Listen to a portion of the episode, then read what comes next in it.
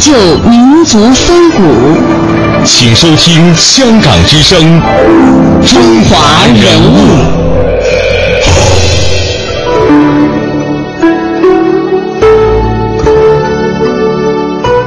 品读中华人物，启迪智慧人生。各位好，我是郑博。大家好，我是舒涵。在昨天的节目中，我们领略了荧屏先行者、中国第一代电视艺术家王福林的艺术生涯。王扶林的名字蜚声中外，然而他的艺术生涯并非顺利。他的大半辈子充满着变数，他不时在适应着不同的角色，不言放弃，执着追求。很多经典巨著在他的手下变成了若干集电视剧，他也作为第一个吃螃蟹的人，成为荧屏先行者。提起他导演的作品，电视剧《红楼梦》《三国演义》，大家一定是印象深刻。甚至是再熟悉不过了。今天我们的节目继续了解王福林与他的电视故事。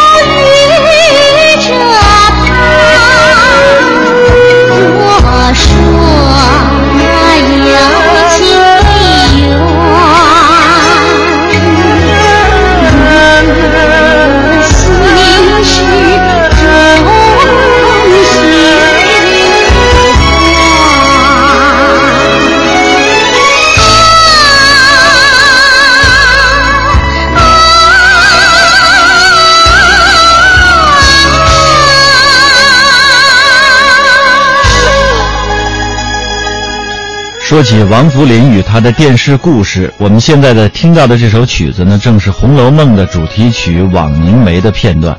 其实说到《红楼梦》啊，我相信很多的听众朋友呢，浮现在脑海当中的不是那本书四大名著之一的《红楼梦》，而是一九八七年版的电视剧的《红楼梦》。那么我们听到的正是这个电视剧版的《红楼梦》的主题曲。呃，将近三十年的时间。时光呢，不但没有淹没这部电视剧，反而像是大浪淘沙一般，让它经典的地位啊，也是越来越稳固。一部电视剧能对观众造成如此深远的影响，导演王福林可谓是最大的功臣。那接下来呢，我们先来通过中央台采制的《难忘的中国之声》，其中王福林先生的一个小专题，我们来回顾一下他与《红楼梦》这段不解情缘。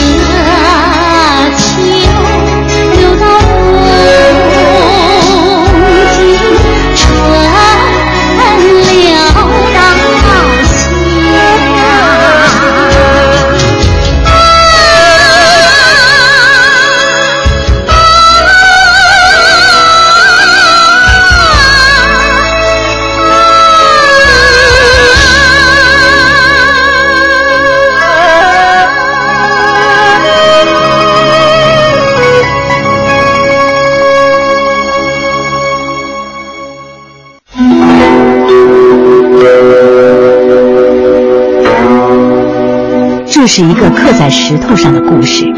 八七版电视剧《红楼梦》开篇的第一个镜头就定格在这块传说中女娲炼石补天剩下的石头上。一九八七年，三十六集大型古装电视连续剧《红楼梦》在中央电视台和香港亚洲电视台同时播出，创下了最高收视率百分之七十的空前纪录，且在内地和香港掀起了持续一年多的红楼热潮。被称为中国第一代电视艺术家的王福林，在访问英国时，看到莎士比亚剧作被大量改编成影视作品，就产生了拍摄古典名著《红楼梦》的念头。回国后，这一设想得到了中央电视台和红学家们的支持。王福林曾表示，这只是一部以中学生为主要受众、以普及古典名著为目的的电视剧。中央电视台它要拍《红楼梦》，它的主旨就是要在读书无用论的风潮之后，我们要掀起一个大家来学文化，了解我们民族的传统的文学宝库。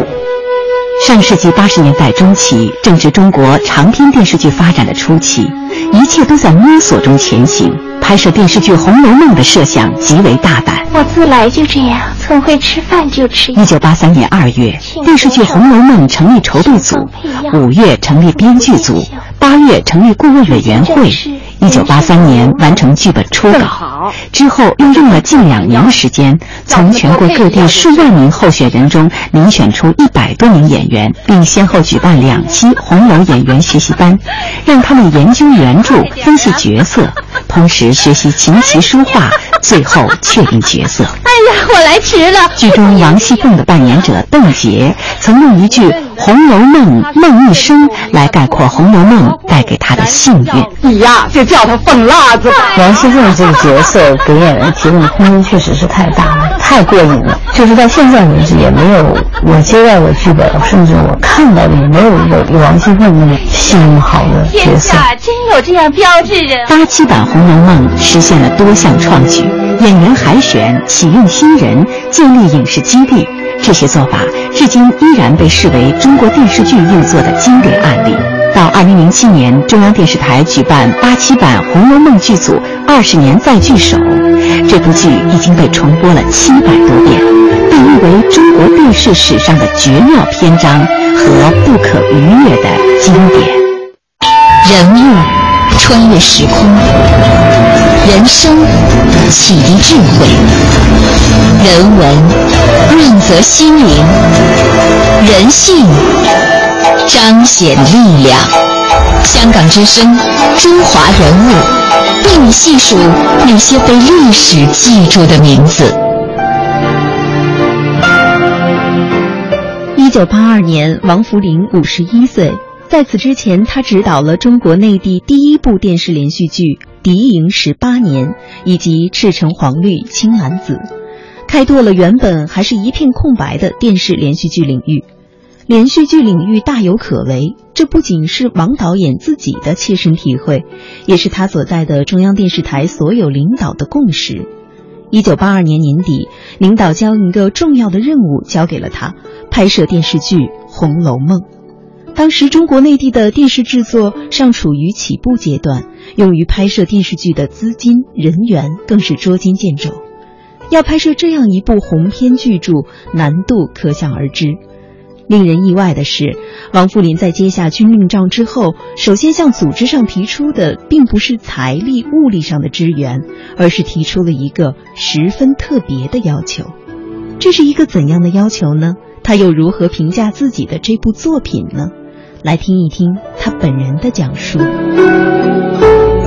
我就提出来，你要你把这个任务交给我可以，我我我我大胆的这个这个往前冲一下看看，但你得给我一年时间，别人再让我搞电视台的其他节目，不，你别让我搞了，你让我脱产学习，我得看书啊，我不是一个红学家，我不熟悉《红楼梦》啊，我得从头学起啊。一年时间，我关起门来读《红楼梦》，读有关的研究文章，呃，读有关的评论，读有关的《红楼梦》的人物论，啊，民俗这些，整个看了一年。周永昌先生的评价，我觉得他很准确，啊，他是首尾全龙第一功，他没说你拍的怎么好啊，他就说第一部这个表现《红楼梦》是。首尾全龙是一条整个的龙，你这是第一回，第一功。当时的王福林呢，从报纸上得知，有很多人，甚至是大学生，竟然都没有看过四大名著之一的任何一部改编名著，任重道远，绝不能等闲视之。那身为导演的他呢，有责任先把《红楼梦》读熟读透，这样的话才能拍出一部最能体现原著精神的作品来。一年之间，当王福林熟读了《红楼梦》之后，他觉得心里有底了，于是呢就开始筹备拍摄了。那现实却给了他迎头一击，当时有很多同行的质疑，所以说他还能够进行顺利的拍摄吗？那么这个期间又有哪些人使得事情有所转机呢？我找人找不到啊，要找同事一块来你来参加我的导演组，我一块干吗？不干。找那摄像，摄像不来；找美工，美工也不来。就这样，满腔热血想要拍名著，等来的却是同行的怀疑和否定。王扶林的心里也有些气馁。庆幸的是，用连续剧表现古典名著《红楼梦》的想法得到了红学家的大力支持。因为舞台剧受形限限制，最多俩钟头，是吧？你不能连台戏一演演十五天，让人替十五天都来看着，不可能啊！电影电影，这个谢铁骊呃导演就搞了个八集《红楼梦》，结果你这个人家不可能八天都到电影院来看《红楼梦》，这受一定限制。但是这个这个家庭的艺术啊，电视在家庭里头啊，它就有这个方便，它可以连续不断的坐在那里一集一集往下看。因此说，改编这个《红楼梦》，把它搬到戏剧舞台上的话，电视连续剧是最好的形式。正当王扶林为《红楼梦》的拍摄四处奔走、搜罗人才的时候，创作班子中的第一个成员出现了。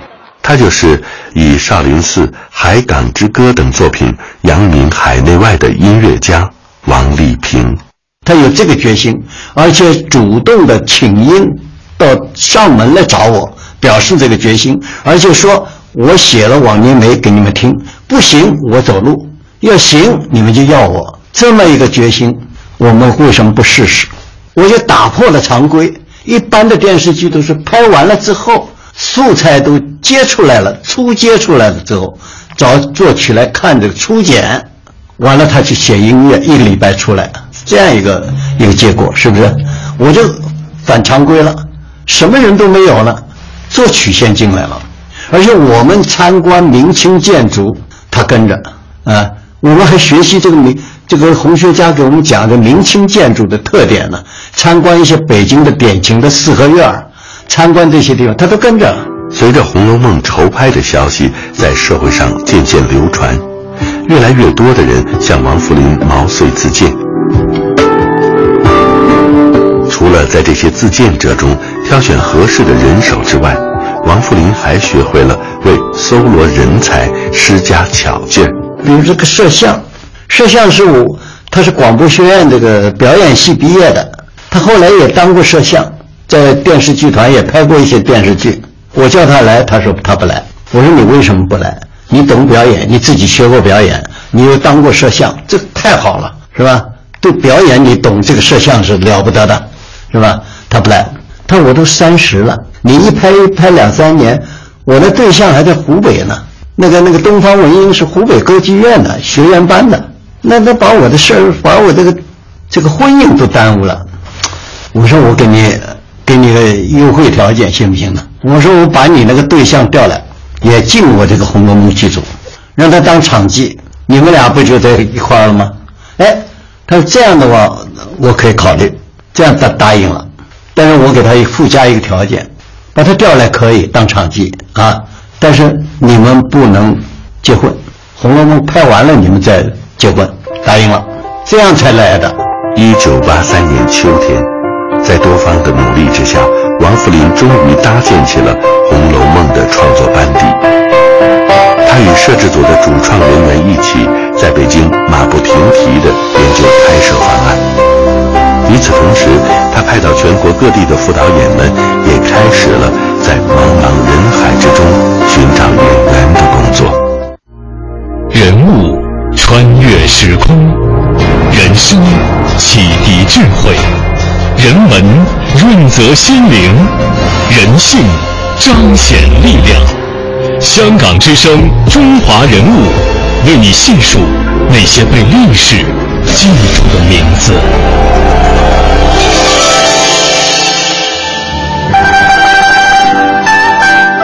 一九八三年十一月，《红楼梦》电视剧组挑选演员的工作已经向全国铺开。在当时，别说上电视，就连看电视，对于许多人来说都是一件稀奇的事儿。《红楼梦》公开向社会甄选人才，门槛前所未有的降低，报名的人自然也是多得数不胜数。最后，在几万名候选人中，王福林拍板定下了第一批女演员。王福林的选人标准是只看气质，不管对方的名气和出身。因此，这选出的六十人的职业啊是五花八门，有来自小话剧团的，有当售货员的，还有皮鞋厂女工。演员是初步确定了，非议也随之而来。批评的重点就是这一群对《红楼梦》的情节都未必熟悉的年轻人，能演好《红楼梦》吗？我们来听一听他本人回忆那段时间的艰辛拍摄历程。只看过小人书的人说，怎么能来演《红楼梦》呢？我说这有什么关系？你不是没看过吗？你到这个学习班来看呢，我给你时间看呢。啊，一遍不懂，我你可以看第二遍呢。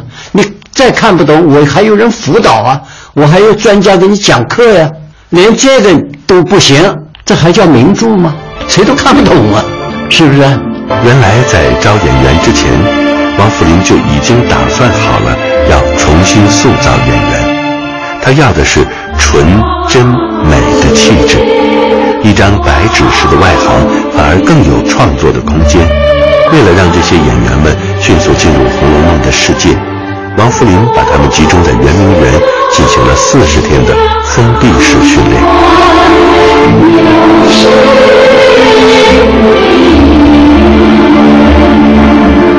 平常不许出来，在圆明园那住着你没法出来。是那时候交通没那么现在那么方便，出不来。嗯，放假了呢，周末你愿意出去出去吧，就是这样。他要具备这种素质啊，因为大观园的姑娘都会作诗，都会写字儿，啊，你你你都笔杆子都没拿过，你怎么表演呢？你起码也得表表面的东西，你也得学一点吧。四十天的学习班花了九万块钱。这在当时可是大数目。要知道，中国内地第一部电视连续剧《敌营十八年》的总体费用也就十万块。虽然心疼，王福林却觉得这九万块钱花得很值。在这些名师的教导下，四十天之后，这些年轻人有了脱胎换骨的变化，一言一行之间都颇有了一点书中人物的古典气质。他们的性格特长也在学习班中展露无遗。通过细致入微的观察，王福林对角色的安排也已经心中有数。学习班刚一结束，王福林就向大家正式宣布了角色名单。最后的名单与剧组人员私下猜想的大相径庭。这其中最让人吃惊的，就是林黛玉的人选。当时演演这个林黛玉的有三个人，就演晴雯的那个也是一个，还有一个三个人。可能那晴雯的表演，就是张静林的表演要比陈小旭要好。这个张静林是一个很好的演员，林黛玉的表演的水平啊不如他。但是这个张静林的身材比较宽啊，脸也比较大，那个气质啊是一个疯丫头的气质。张金林本人，这个林黛玉啊，就是那么一个弱不禁风。她才八十斤啊，八十年代找一个八十斤斤的女青年是很难找的。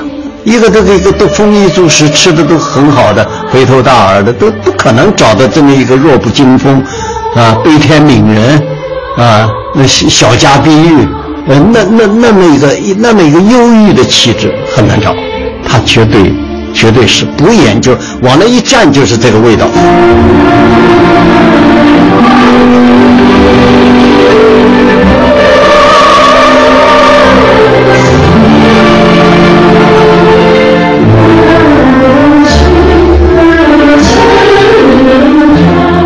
它的缺点是什么呢？不够漂亮。林黛玉还要再漂亮一点就好了。但是我宁可要这个气质，哎，我不要那个。呃，张静林那个比她漂亮，我不要这个，就是这么定的。身为导演的王福林要做的，除了指导演员表演之外呢，最主要的还就是谋篇布局。我们知道《红楼梦》是一部长篇巨著，而电视剧的篇幅是有限的，自然不可能把书中所有的内容都一一呈现出来。这其中经呃经过这个改删的哪些部分，又该突出哪些情节，这是最考验导演呃导演功力的。在两年多的时间当中，剧组辗转十多个省市、四十一个地区的二百一十九个景点，这期间的艰辛不必多说。在拍摄之初，这部剧原定为十五集，然而在拍摄的过程当中，为了最大限度地保留原著的神韵，这集数啊一增再增，最后剪出了三十六集。可是这样一来呢，这成本自然也一翻再翻。拍摄结束之后，王扶林导演算了一笔账，这部电视剧总共花了八百万，这是当时花费成本最高、耗费人力物力最多的一部电视剧了。在制作完成之后，导演王扶林的心情可谓是万分复杂。观众究竟会对电视剧《红楼梦》给出什么样的反应呢？王福林不知道，而更让他感到兴奋又紧张的是，这部剧啊，不仅定在一九八七年五月一号在内地播出，还要拿到香港同步播出。这在当时啊，也是开天辟地的一件事情了。香港电视连续剧的起步呢，要比内地的连续剧早。在八十年代，港剧啊，更是飞速的发展。武侠剧、现代剧、青春剧这些基本类型呢都已经完备，剧情更是引人入胜。在内地，港剧同样流行，比如《霍元甲》《射雕英雄传》都是大家耳熟能详的电视剧。然而，谁都不知道，由古典名著改编的电视连续剧《红楼梦》能不能在这些通俗剧之外打开局面呢？我紧张啊，我就担心。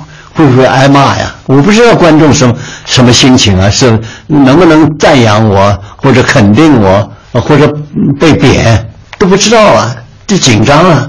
只要不挨骂就是好的，挨小骂都不可避免，那就是好的。啊，就就我就算没有白拍，啊，要挨大骂的话就糟糕了。只除挨小骂，不能挨大骂。当时是这也是开天辟地的一件事情，因为呃台里决定。跟亚亚视，一亚视买了我们的播播映权，呃，跟我们在五一这一天同步播出，这没有过的事情，到现在为止还没有第二次，呃，我们这儿播他也播，而且请了我们十将近二十个人的队伍到香港去宣传，这些宝黛钗都去了。当年这个台长没把握去访问欧香港的时候，问那个亚视的董事长啊，邱德根呢。问他，哎，你觉得我们改编《红楼梦》怎么样啊？他说：“这《红楼梦》可以改编啊，但是也就是老头老太太看看，别的观众大概不会太喜欢，这个节奏太慢了。但是这个戏播完之后，调查的结果是个什么结果呢？是百分之七十的观众是青年人，而且是小姑娘，不是老头老太太，是年轻人。这就。”好，就验证了一下我当年的那个审美的要求。我要求那个现代审美跟西、跟历史审美的结合，出了成果了。《红楼梦》在香港的大受欢迎，证明了王扶林的成功，也体现了内地电视剧的制作水平已经上了一个大台阶。尤其是在对名著改编的驾驭上，内地电视制作人的优势显而易见。在香港观众为《红楼梦》心驰神往的时候，身在北京的王扶林也从报纸和朋友口中得到了内地观众对《红楼梦》的反馈。呃，播完了之后是褒贬各异，一半一半。啊，褒的那是什么意思呢？哎呀，不容易啊！中央电视台不容易，真不容易，总算把它拍完了，了不得。说不好的呢，就是艺术处理。这个人物不够深刻啊，意境不够啊，啊，诗意不够啊，就这些东西。尽管有一些批评的意见，但大多数观众都毫不吝啬地给予了这部电视剧许多溢美之词，一时之间，人人争说《红楼梦》。借助这部电视剧的播出，《红楼梦》原著也得到了一次空前的普及，《红楼梦》使王府林与名著之间结下了不解之缘。一九九一年，国家广电部的领导又找到了王福林，这回要他拍的是《三国演义》。